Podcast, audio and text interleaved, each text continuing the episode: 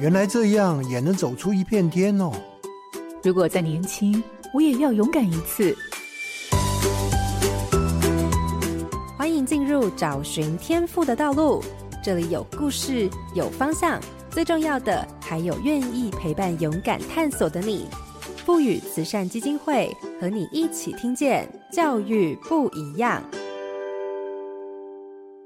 我是梁伟莹。每年的金马奖都是华人世界瞩目的焦点，在金马奖所展现的电影都有着丰富的国家历史发展，还有生命文化的素养。一部电影就是一段生命故事。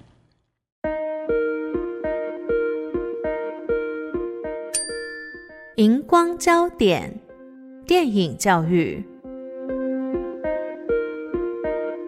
Dreams 电影教学梦工厂是台北市中校国小老师陈建荣创意发想的教学法，在课堂中运用经典电影深度提问、自我映照、体验活动组成概念架构，并且打开情意感知，再来训练多元的表达。在这样深度体验的活动之中，去思考他人的生命轨迹，再来反思自己的生命经验，让孩子可以打开视野，发现自己的优点。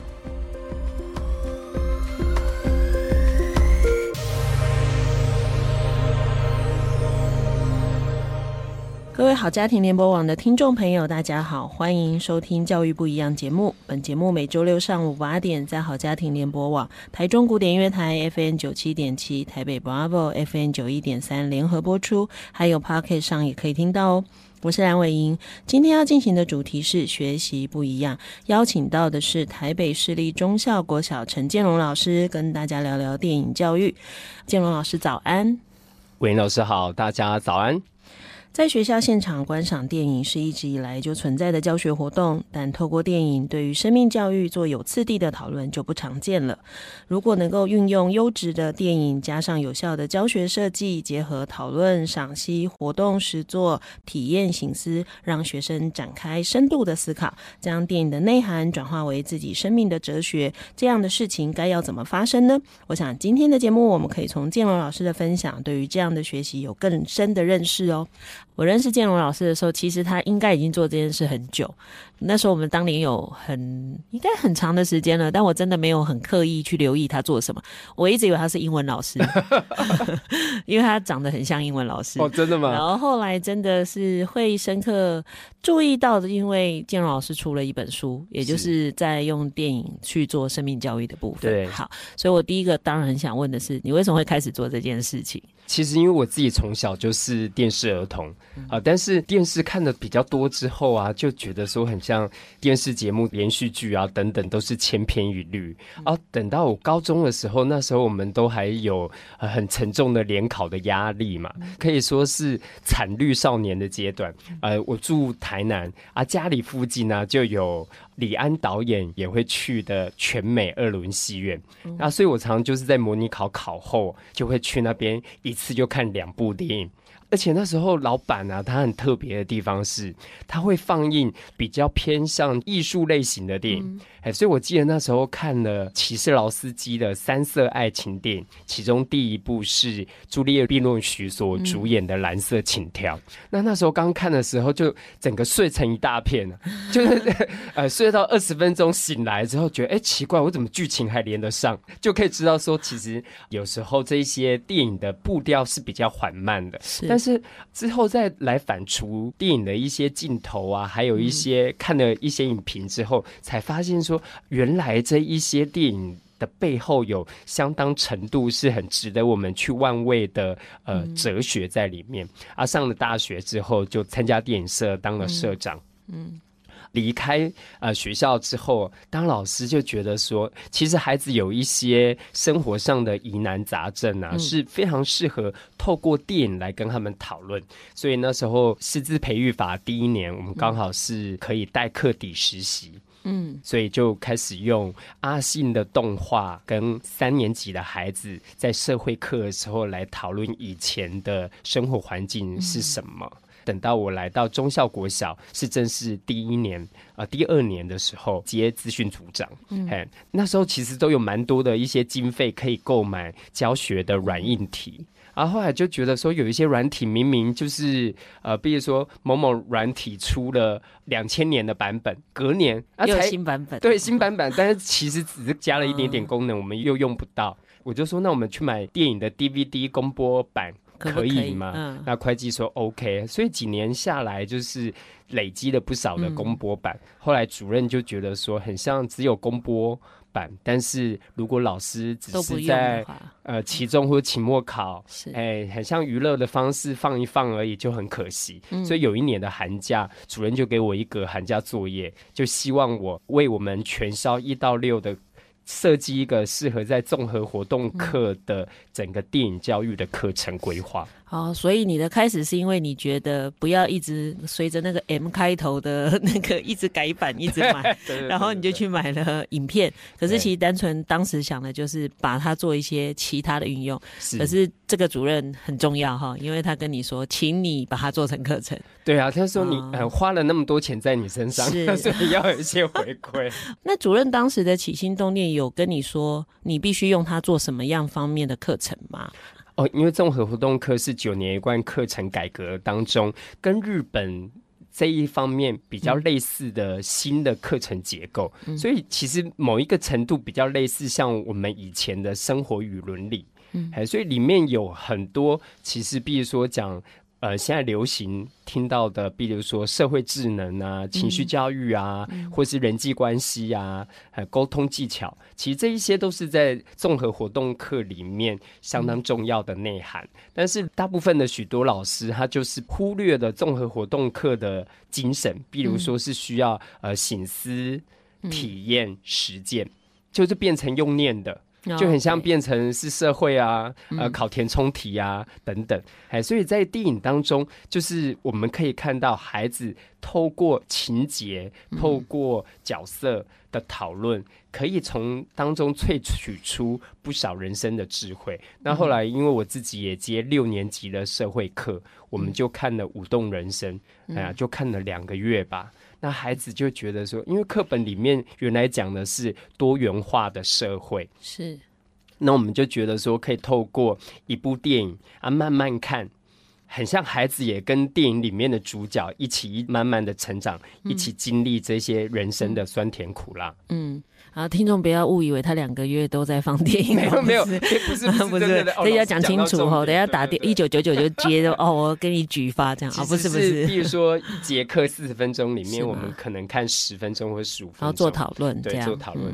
哎，其实我觉得真的对，尤其是建荣老师在国小教书，国小的孩子啊，生命经验其实有限，对，偏偏我们有时候让他感受到的东西，又又不是一瞬间可以发生的，也这就出现你刚刚讲的，比如说综合领域，常在跟孩子谈所谓压力啊，生命的困难挑战啊，人际互动啊，换位思考啊，就一大堆。然后对于生命的想望啊，这种你要他一堂课坐在这里，我一开口你就要有，这不太可能，没错。对不对？所以确实透过别人的经验来思考。这是一个比较快的路径，哈。对，这也是杨德昌导演在非常有名、获得坎城影展最佳导演的《一一》这部电影里面，就有一段对白，他说：“电影呢，可以扩展观众三倍的人生经验。”嗯，那看太多会不会三百倍？没有，就是看了很多之后，就会觉得，哎，很像各行各业、各个不同的国家、不同的社会阶层会遇到什么样的困境，或是心情故事会怎么样。可能应该这样说，我们看了更多，我们对于这个世界会有更多元的想象。对，然后我们对面对很多困境，我反正更能够处之泰然。没错，因为好像有些事就是会发生。对，而且也会、嗯、呃学到更多解决问题的方法。是，那当然回到像你在小学，我觉得挑电影不好挑哎，因为很多电影它有一定的难度嘛，跟复杂度。那你通常是怎么去决定这样？呃，其实一开始我们这个片单呢，就是我自己从我们学校买的片库里面。还有我自己看过的电影，因为我以前会写在 Excel 档里面，嗯、后来就写在 Evernote，哎，所以我自己可以去 data 里面抓出哪一些电影，我觉得是真的很适合在不同的年段给孩子欣赏。但是就像老师刚刚提的，就是会遇到一个情况是，后来同事就说。哎，陈建荣推荐的啊，弄会被困起，就是他们会觉得说，这个娱乐的价值很像在教室里对孩子来讲娱乐性不足。哎，所以这也是我自己后来在进一步去思考，从一年级到六年级如何循序渐进。所以我后来自己有一个心得，就是一开始我们必须适度的投其所好。嗯，哎，一开始可能先让孩子啊，先呃从比较喜剧的类型里面开始，哎，发现哎这部片很像蛮好笑的，但是怎么后来？开始有点感动，想哭啊！嘿，所以他们就会开始觉得，哎，好像不太一样啊。甚至到中年级的时候，就会呃，一开始低年级可能比较多的是动画，等到中年级就开始有越来越多不同的国家，也减少了中文的配音。嗯，而且透过不同的呃，可能一年当中，他会看到有男生当主角，下一步就变女生。是，而且会有不同的国别，再加上呃，等到高年级就会看到，可能有的是纪录片，啊、有的动画剧情，甚至歌舞片，嗯、各种不同的类型。嗯、而且后来呢，就是因为自主学习嘛，我们甚至在一零九学年度的时候，还请学生透过 Google 表单去反映。给我们知道，就是说，他想看什么？对，他想看什么啊？想换掉哪一些？嗯、然后后来我们就搜集了学生的回馈之后，在我们学年会议以及课发会来决议，这样。嗯，让孩子真正的参与他自己的课程，对对对，而不是形式上。对，像高年级的小朋友那时候就写说，觉得学校应该要选播《美国队长三》。哦，那、啊、他有说理由吗？他说这一部很刺激，很好看。那后来我们班的孩子说，这个我们自己在家看就好了。哦、就我们应该看《卡诺》或者是《脑筋急转弯》哦、《太阳的孩子》这些，它有很多的意义可以在学校讨论。嗯哦，很成熟呢。好，就是我们以为孩子只想要好玩，但事实上他们很期待的是看完电影可以做比较深刻的讨论。没错。好，而且刚建荣随口说的这些影片，可能说明有些人都没有看过或没有听过。哎，这是有可能的。脑筋急转弯应该有吧？有。对对。我跟你说，脑筋急转弯，我听很多人看过，我还真没有认真看。我到什么时候开始比较有认识？是我陪好多学校做课程哦，都看都会选这一部。对，因为他们觉得孩子很容易看得懂，但是有。一些背后的东西是需要讨论的哈，所以爸爸妈妈也可以，如果你觉得你的情绪教育很需要帮忙，可以看脑筋急转弯哈。那当然，这样的学习你刚刚说就是综合领域课在实施，对吧？好，那因为像建荣，你有去别的学校演讲嘛？你自己也有出书，是。可是我相信也不是每个老师都像你这么幸运，可以在。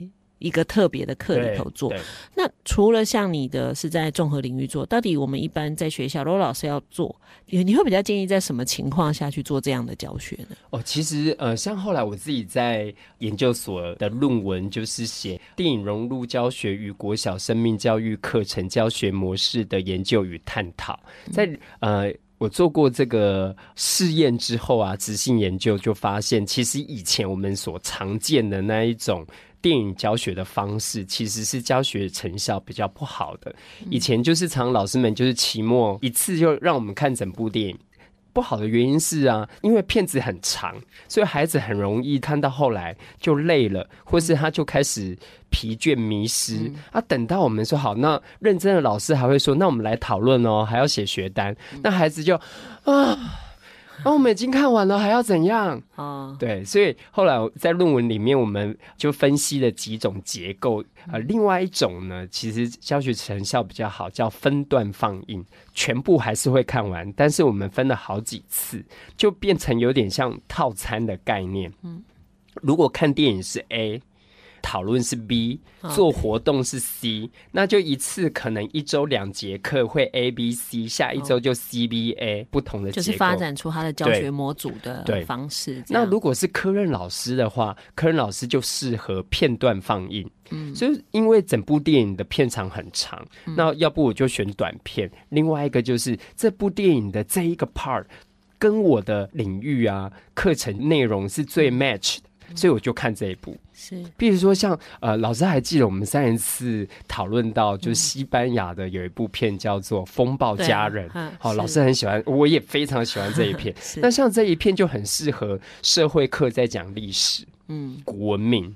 甚至在讲图书馆利用教育的时候，就可以介绍全世界的第一座图书馆的由来，那就会带到这一些人物。甚至孩子呢，他们现在有平板啊、资讯，他都可以去连接。所以在呃，如果是导师的话，就很适合在早自习，嗯，或者是中午用餐的时间进行。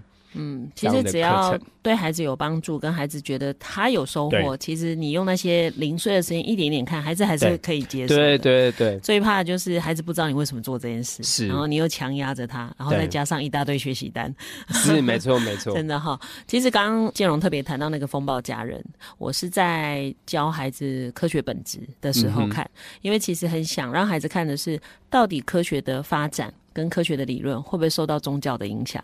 啊、呃，因为在那个年代的时候，确实是没错，那不然你就没命了哈。所以我的做法就没有买公模版，我买一堆家庭版，uh. 然后学生带回家看。好、oh, OK、呃。那我们进到课堂里头，就会变成我其实他已经大概对内容了解，我会问几个比较深刻的问题，让他们去讨论背后的意义。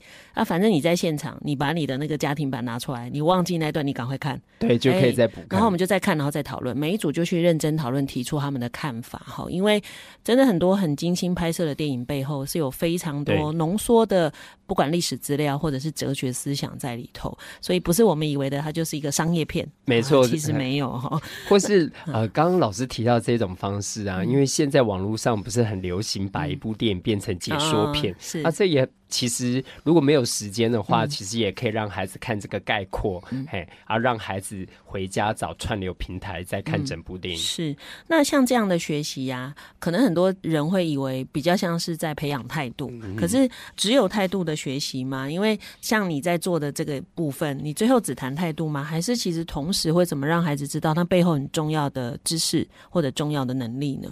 其实，在我们学校的综合活动领域里面，我们是把电影课程叫做中校哈电影 Smile。那我们这个 Smile 呢，拆解成五个单字的话，分别是环境教育、多元文化、家庭教育以及性别平等教育、品德教育，总共是五大议题的结合。所以，我们是在综合活动领域里面去实践议题的课程。嗯，嘿。但一部电影呢、啊，不会只谈一个议题，所以我们通常会有主议题跟副议题。那的确是在整个教学的目标里面比较偏向情谊的部分。所以之前我们代表台北市去参加全国的教学卓越奖，其实评审的好恶就非常的分明。嗯，所以那一年我们很可惜，就是差临门一脚。那像委员就讲说，哎，我们希望孩子透过看电影成为更好的人。嗯。但是你如何证明他是因为看电影变好的呢？我们就三条线，就是说，因为有时候的确是很难变成是量化的数据。是，但是其实像我们班的孩子啊，看电影之后，他不仅态度、人格发展变得更正向积极，班级的气氛变得更融洽之外，其实说真的，家长很在乎的是什么？成绩有变好吗？啊，答案是真的会。嗯，对。孩子可能更能够理解自己的责任或控制自己，了解自己哈，所以慢慢找到，应该说找到意义啦。我常跟很多老师说，如果来学校能够学习，谁要捣蛋？嗯哼，对对对对啊！你以为有人来学校是整天找骂挨的吗？那你应该想的是，这孩子为什么无法投入学习？而且像我们班就有几个学生，他是在中低年级，就是学习成就比较低。嗯，那等到五年级我接的时候，我们透过看电影，因为要画概念构图，写很多不同。样式的学习单，表达能力就变好了。对啊，一开始我们的学单不见得他一定要写非常多字，嗯，嘿，但是他在概念构图提取出关键词就可以了，嗯，所以渐渐的他就会。把他以前觉得他所障碍的部分渐渐的忽视，那后来我我们在课堂上更正向的去肯定他的表现，看到他的亮点，他渐渐的他就越写越多啊，他也学到这些 know how。那概念构图的部分，我们再把它回推到国语、数学的学习啊，都解构了课程原来的结构嘛，所以其实后来。成绩都变好。是我常常在说哈，有时候国语课要孩子写东西哈，他真的很痛苦，嗯、是因为他脑袋没有任何想要写的。对。可是当您刚刚说，比如说，哎、欸，我今天看电影，我真的对这件事有想法，我也有感觉，我很想表达出来给别人知道，嗯、我很想传递我的感想的时候，这时候他就有材料了。对，没错。对，也要在这种情况下，孩子才会发现，天哪，我写不出那个字，原来识字量太少会妨碍自己的表达。对，啊，他就会真的想要去查字典。是，所以那个真的有需要做一些有意义表达的情境，一旦出现后，孩子真正的那个学习动机才会跑出来嘛。而且另外一个是我们在电影课程当中，我们很强调给孩子体验，所以每部电影我们他都会有配合的活动，所以从中孩子的沟通力呀、啊、表达力呀、啊、想象力呀、啊，就会一个一个累积而成。哎，甚至到后来，孩子的思辨能力也会越来越厉害。原因就是。后来我们学的电影到高年级的时候，其实有时候并没有标准答案，哎，所以其实选片相当重要。是怎么让孩子有一些比较开放的想法，但是他又要有所本啊，也不是你随便讲。对对啊，但有些电影就是有一个。标准就单一个解答的时候，好像就没有那个惊喜感在里头了哈。那我我想应该这样子，就是回到您刚刚一直说的体验。对，前面有提到说，哎、欸，你们已经把课程发展成模组，可不可以简单举一个例子？哈，就是你随便找一部片子举例。这样的事情会怎么进行呢？比如说，我们发展出一个教学的理论，叫做 Dreams 电影教学梦工厂。嗯、这个 Dreams 呢，就是 D R E A M S。那我们认为说，一部完整的电影教学是要跑这样子的模组，嗯、但是不见得一定要从 D R E A M S 这个顺序。嗯、那 D 呢，就是 Deep Question。就是看电影是要问有层次的四个层次的提问，嗯、那其实也也是就是 O R I D 这样的结构。嗯、那提问重不重要？就像老师提问力的书里面，这是非常非常的重要。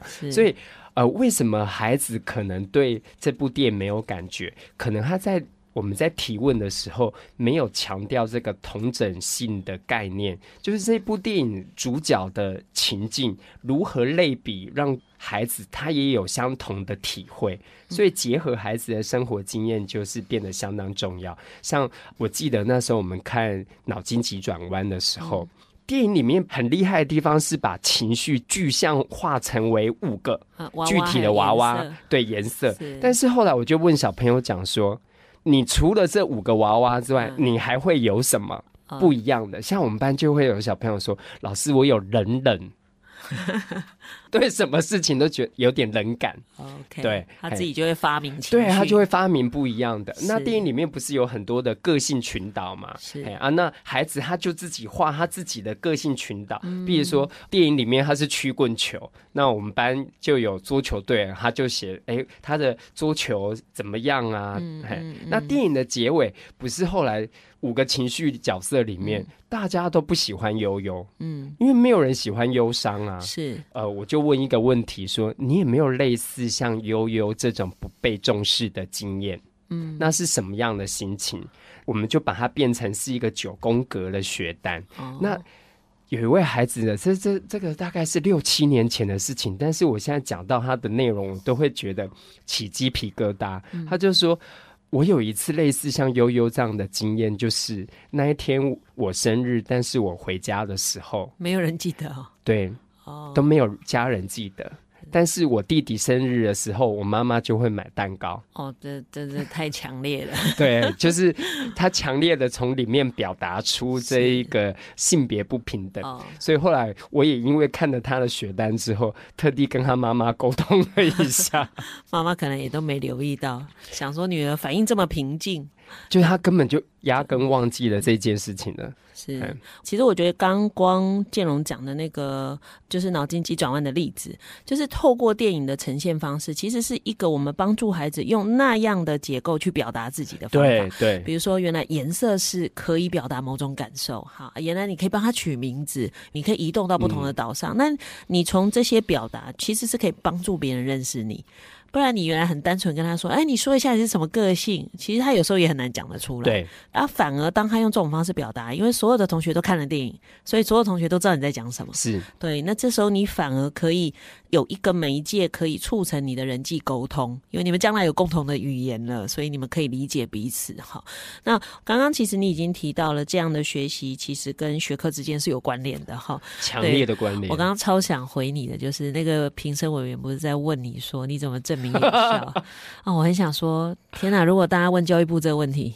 教育部不知道怎么回答哈，是啊，说哎、欸，你怎么证明我们现在学校？或者问校长，你怎么证明你们学校教育有效？我完蛋了。或者问爸爸妈妈，你怎么证明的教养有效？家庭教育有效？对，因为教育有时候好像真的不是短时间可以看到，没错，尤其是我们讲的呃态度。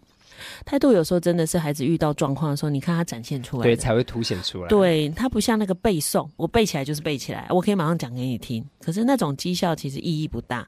好，所以回到像这样的学习里头，当然我们就会发现，好像可以启动孩子对于学习的乐趣。我这样说对哈？对，是、嗯。他们后来就会发现，其实来学校上课很好玩。哎、嗯欸，原来上电影电影课其实不只是看电影而已。所以一开始会有的家长会认为说。那陈俊荣老师很混呢，但是为什么是给孩子那边看电影？但是他们看了孩子的作业之后，嗯、甚至有北医女毕业的妈妈，嗯、可能在国习里面我讲错一题。哦，他就抓着你，对，就他开始觉得这个老师的不专业，哎，对，语文程度有问题，打叉叉 这样。但是后来他们看的就是孩子在电影课写的这些概念构图，嗯、还有他的整个 feedback。他妈妈就跟我讲说，快毕业的时候说，他每个礼拜啊都好期待看孩子的作业，哦、胜过于国语、数学原来传统的那一些成品。哎，甚至他觉得那每一个孩子的想法。这种图文并茂的呈现，根本就是一件一件的艺术品。是，我觉得这个妈妈不错，品味提升。我觉得这好像我在做工作坊啊。坦白讲，我没有那么在意学员做完的课程设计，嗯、我比较在意他的心得。嗯，对，因为从心得里头，他怎么重新去思考跟整理，然后对于这个历程产生的意义，这个才是我在教育想看见的。对，对，因为那个课程设计的好不好，多练就好了。是，对，他绝对不是这一次做的好，是可是他的发现会跟着他。对，而且现在有了 AI 之后，其实课程设计有时候 那个 ChatGPT 设计的还蛮好的。对啊，就是因为他都把网络上一些分享的教案，他会整合起来，整合起来给你，他也会学起来。是，那当然，我这样就好奇一件事情是，刚刚我们讲的当然都是比较有感的例子，可是你会不会遇到有孩子啊，讨厌你选的影片，他就是不想看？呃，像我这两年带低年级啊，现在其实。因为我们班的风格就是，我是比较民主型的老师，我喜欢孩子他有什么想法，他在课堂上说，我不会怎么样。就有一个小男生就说：“啊，我又不喜欢看电影。”嗯，哎，其实教学这么多年来非常少了。但是他虽然课堂上会这样默默念了一下，但是他下课呢，又会跟同学讨论刚刚演了什么。哦，所以我们就把他当成嘴硬的孩子。对对对对对，其实是对。所以其实像有时候我们去其他学校分享的时候，嗯、虽然其实我不认识这些孩子，甚至我们只有当下这几个小时的缘分，嗯、但是透过真的我们很认真的教学的设计之后。其实这些孩子在短短那一两个小时里面，都可以很深刻的感受到这些电影跟他的连结是如何有多深。嗯、像呃十二月的时候，香港生命教育参访团的老师请我去，呃他们六年级的孩子总共六十位小朋友，嗯、我从来也没有同时对那么多孩子一起上课，还要做实作，是但是。在一个半小时的过程当中，他们就强烈感受到说，原来电影。是可以这样上，嗯，原来这样的课程可以联想到生活上很多发生的事。对，这个当然就回到我。下一个想问的就是，我们常常说这一代孩子啊，其实没有什么同理心的意思，是因为孩子从小可能因为父母很关注孩子，整天叫孩子注意自己，不要管别人，所以慢慢也养成孩子可能很在乎自己，然后加上手足比较少哈，因为很多都是独生子女。那你会不会遇到那种你真的在带孩子观看跟讨论，他就是没有感觉，就是他很难去同理或想象里头的角色发生的事情，会有这种状况吗？哦，其实就是像老师刚刚讲到这种比较嘴硬啊，或者是就是呃，他在家里面的这种互动经验可能比较缺少的时候啊，嗯、他就比较难能够换位思考，嗯、所以这时候其实讨论跟体验相当的重要。嗯、像我们记得那时候我们看呃关于视障的电影。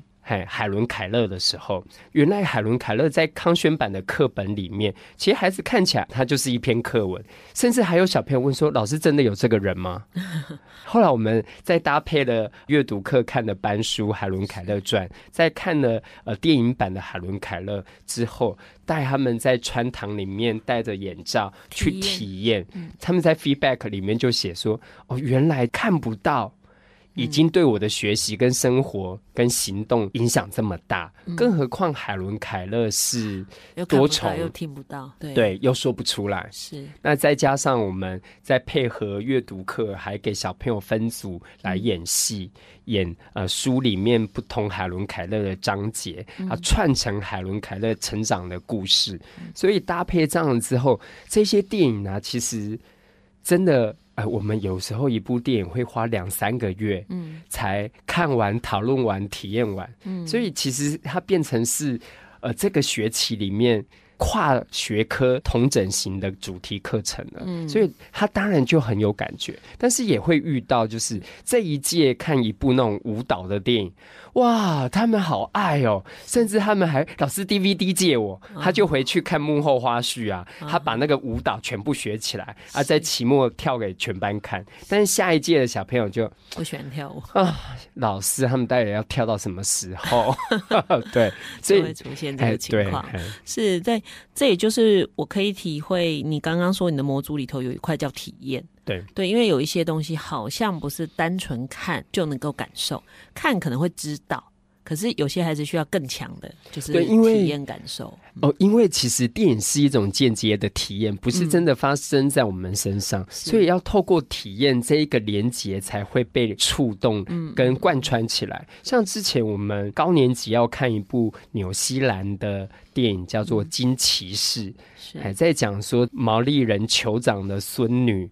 在他爸爸不想要接酋长之后，他一直苦思说到底谁可以来接。嗯、但是这位小女主角，她自己从小就知道，我就是祖灵所拣选的酋长人选。是但是阿公就觉得你是女生啊，嗯，嘿，所以这部片子呢，坦白讲比较闷，嗯，嘿，所以前面在看之前，我就跟小朋友讲说，这部电影呢、啊。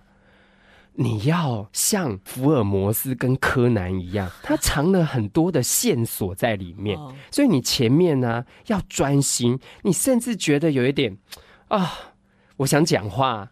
的时候啊，所以我就故意发纸给他们，印了表格，说叫他们列出导演暗藏的二十个线索，哎，他就会开始哦，这里很像是哦。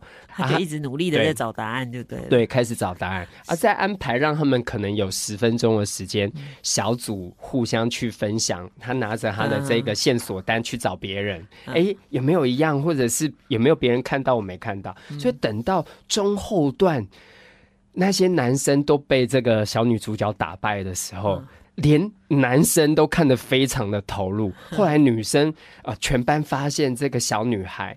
他最后真的出现骑在金鱼上面的时候，我还记得那时候小朋友说：“哇，老师这怎么拍的？那时候没有电脑特效吧？” 嘿，后来我就跟他们讲说，这个小女主角还创下了奥斯卡的记录，是十二岁入围女主角的记录。所以孩子们很投入，对不对？对，也就是说，其实我们要让孩子投入其中，还真的要花蛮多心思哈。就是需要营造这种氛围。嗯，就是也就是说，各位老师跟爸爸妈妈，你不要再上。电影教育的时候，跟孩子看完就说：“你有没有看见什么？”他就是要跟我们说什么，哈，这样就没有用了，对，对不对？还是要让孩子亲身去感受这样的事情，哈。那大家还是会在想的，就是说，也不是所有的教学方式啊，就都适合所有的孩子。嗯、那除了我刚刚提到的那些东西之外，你还有没有遇到什么样的孩子在进行这样的学习过程会遇到困难的吗？哦，其实我觉得很深刻的部分是在于说。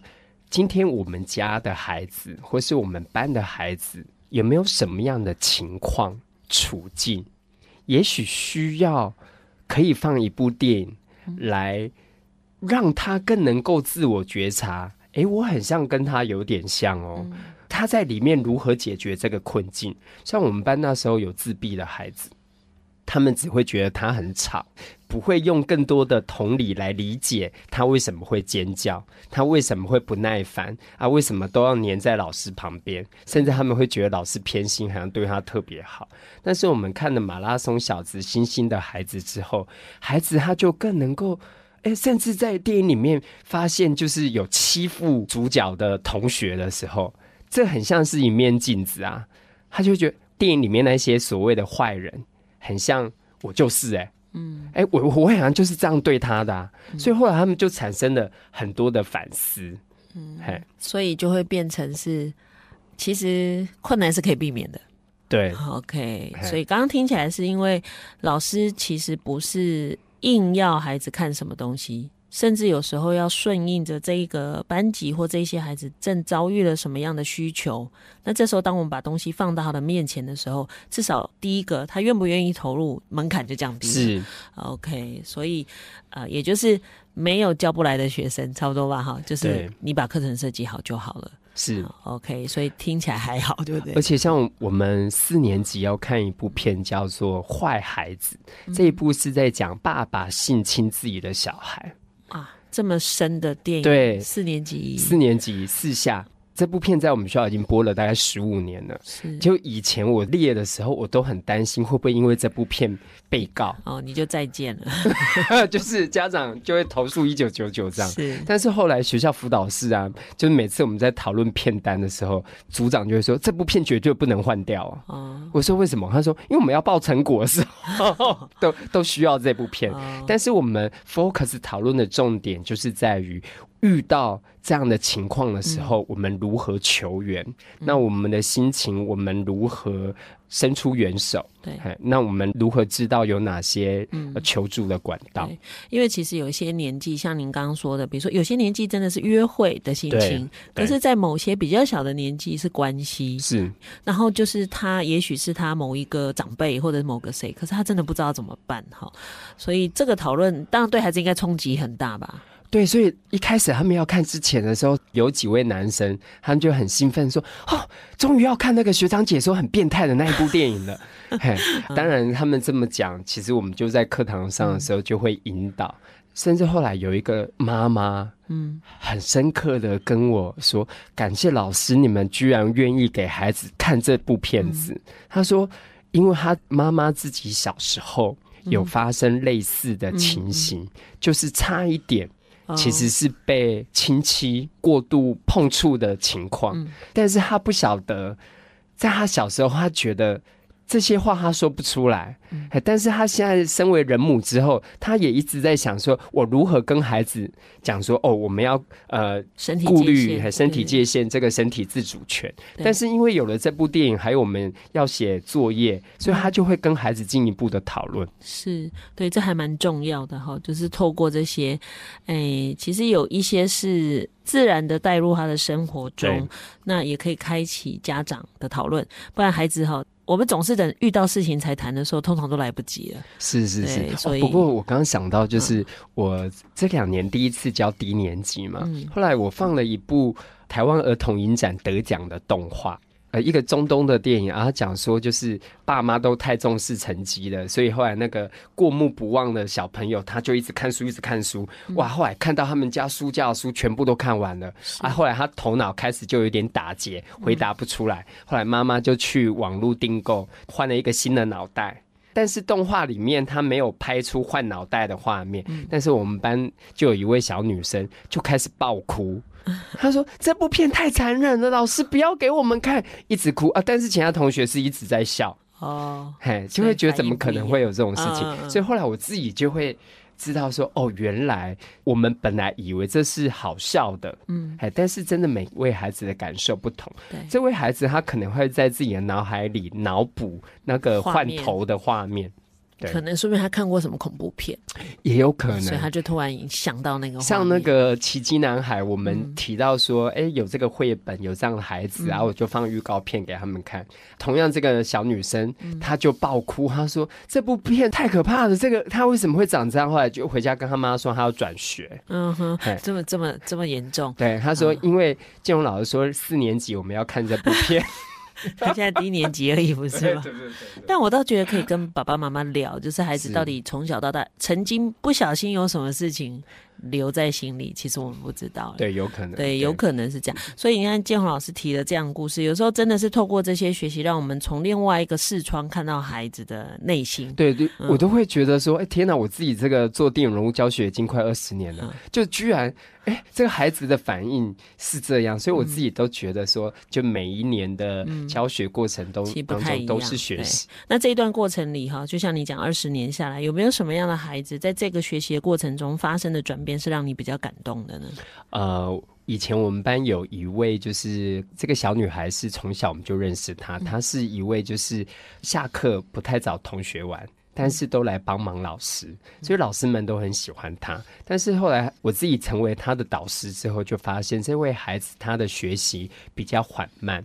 她是女生年纪最大的，但是同学也不太喜欢她，原因是她可能会在老师面前会一直帮忙老师，但是他在背后他跟同才的相处啊是比较负面的情绪。所以他去潜能班上课的时候，我就。请全班说，那你们为什么对他这样？为什么觉得老师偏心？他到底做了什么事情让你们不喜欢？后来就在黑板上写了洋洋洒洒。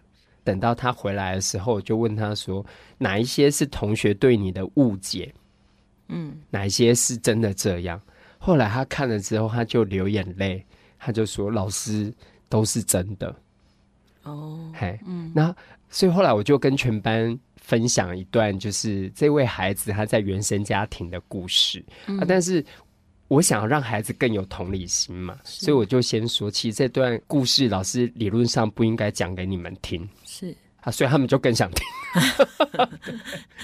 行销手法。对，这位孩子就是父母要离异的时候啊，嗯、其实通常大家会抢抚养权，对，但是其实爸妈都没有，都不想要抚养他。对，那甚至后来他跟爸爸一起住，有一次爸爸情绪失控，就拿热水瓶丢他，嗯、所以很像孩子的整个学习的发展就在那时候停滞下来。嗯、后来我们班就有女生反思，就是说。难怪哦，难怪他为什么都要叫我姐姐？他明明他年纪还比我大啊！我想他应该希望有个家人，还有个姐姐可以保护他吧。嗯，嘿啊，像这位女生，她后来长大之后，嗯，她现在就是正式老师，她就说她一直。记得老师在课堂上怎么对待这位孩子、嗯、啊，让我们学到什么？嗯、哼啊，后来我放了一部电影叫做《冲锋陷阵》，嗯，还有丹佐华盛顿在讲种族隔离时代，黑黑人跟白人的橄榄球队他们如何共荣共存，好、嗯，后来得到奖杯。那时候孩子们就一直就说他跑得很慢，不要来让他来参加大队接力啊。嗯，嗯我就故意说。为什么有人生病这么奇怪？就是每年的运动会，他都会生病。哦，啊，后来就有同学说，他一定是怕被同学骂，嗯，所以他就请病假没有来啊。所以后来我就说，所以为什么如果我们班真的觉得我们很会跑，我们第一名，那为什么他跑我们就输了？我们预演就输了？嗯。啊，他们就看了影片之后，嗯、他们就开始调整棒次，哎、嗯，就把它从原来比较后面移到第五棒。嗯，就是说没关系，你就跑，对，你就跑，不要跌倒就好。对，是。我们后面一棒一棒帮你追，甚至后来女生下课还会带他陪练，是，哎，让他，因为他有时候发展迟缓的时候，他的、嗯、呃感统会比较不协调。嗯、结果呢，前一天晚上我就跟他讲说。你你隔天你明天一定要来哦，对，一定要来哦。大家已经为你做到这样，一定要来。对，果不其然，那一天原来前四棒我们大概赢了一圈半。啊，他跑了之后我们就输了一圈半。啊，又回到刚开始，对 对对，哎，但是后面真的一棒一棒、啊、慢慢追，哎，到最后我们班还遥遥领先了一圈，所以后来大家觉得真的得到比冠军还有价值的奖杯的时候，嗯、这才是真正的团结合作。对啊，就是如果我们把我们觉得拖累我们，或者我就把它排除在外，那你根本没有什么好告诉人家说，哎，我们班都是很厉害的。是啊，所以我们班是所有人，对不对？对。好，那我们怎么用团队的力量，让我们得到这个或者完成这个比赛，其实比较重要。后来以前会欺负他，甚至以前还有男生，就是他走经过的时候，就会故意把脚伸出来。哦、嗯，对。后来这些男生在打扫的时候会帮他搬椅子。是。以前不敢摸他的作业，还会教他数学。哦、okay，那这一群孩子现在聚会的时候，也都会在问他说：“哎、嗯欸，老师他好不好啊？”嗯、等等、嗯。对，所以其实，在这么小的时候，我们就让孩子的生命有。对人有不同的看法，其实是很重要的。是，其实某个程度上也会开始珍惜自己拥有的东西。对，那最后当然就请呃建荣老师，如果跟爸爸妈妈建议的话，假如爸爸妈妈在家里头自己也想带孩子做这样的事情，他应该可以怎么开始？还有要留意什么样的重要的原则呢？呃，我觉得很，我们很容易在跟孩子讨论电影的时候啊，我们会落入大人说了才对的这一个视角里。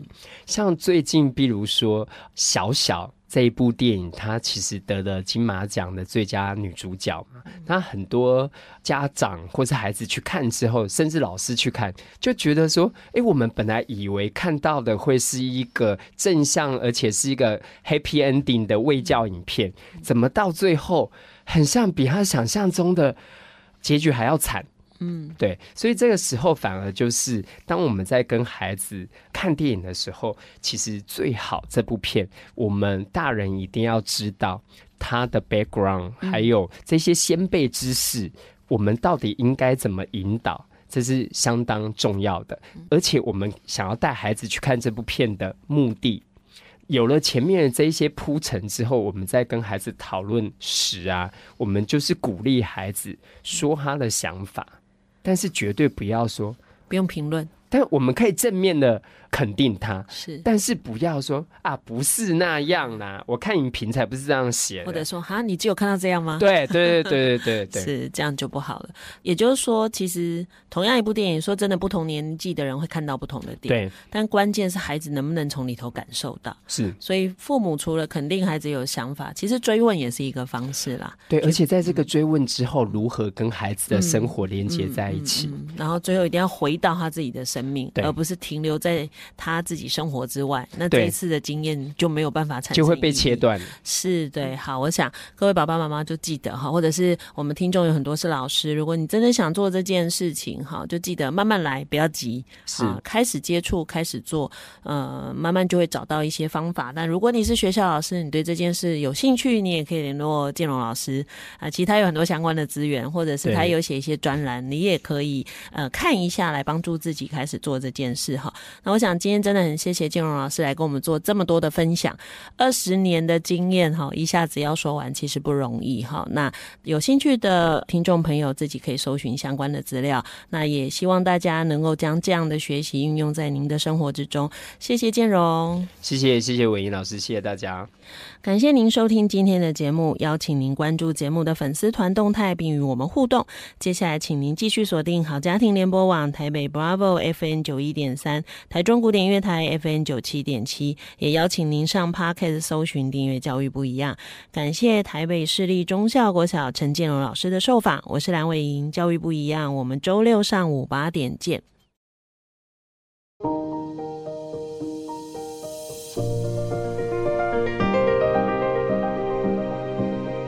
亲爱的听众朋友，大家好！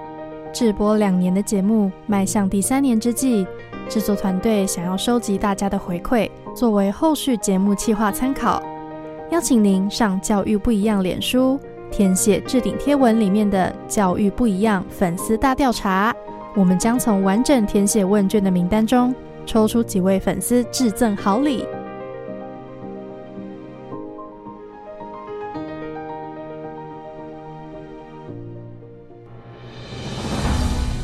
以微笑点亮教学现场，赋予慈善基金会与您一起支持教育，陪伴生命找到自我价值。